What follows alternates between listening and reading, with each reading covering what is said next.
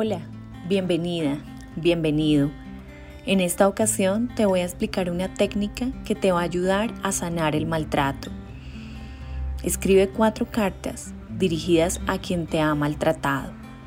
En la primera carta puedes exponer todos tus sentimientos de asco, odio, repulsión, rabia, sin censurar tu vocabulario e incluso, si es necesario, utilizando palabras obscenas.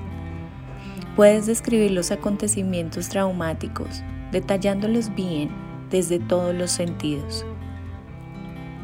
Antes de escribir la segunda carta, deberás esperar al menos dos días después de escribir la primera. Esta será igual a la primera, pero utilizando un lenguaje más moderado. El contenido será idéntico, pero usando un lenguaje más reservado.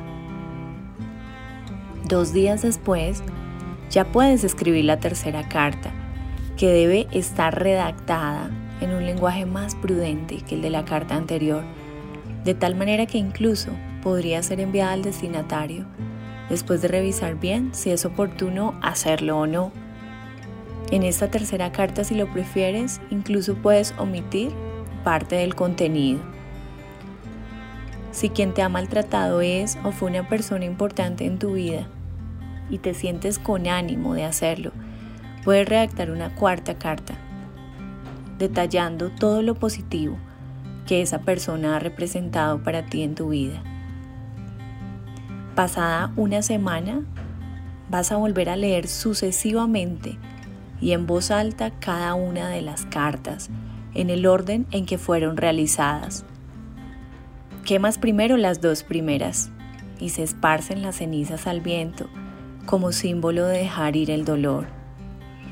Después, quemas las otras y entierras las cenizas junto a un arbusto o árbol que florezca o de frutos, como símbolo de renacimiento, de continuar y volver a empezar.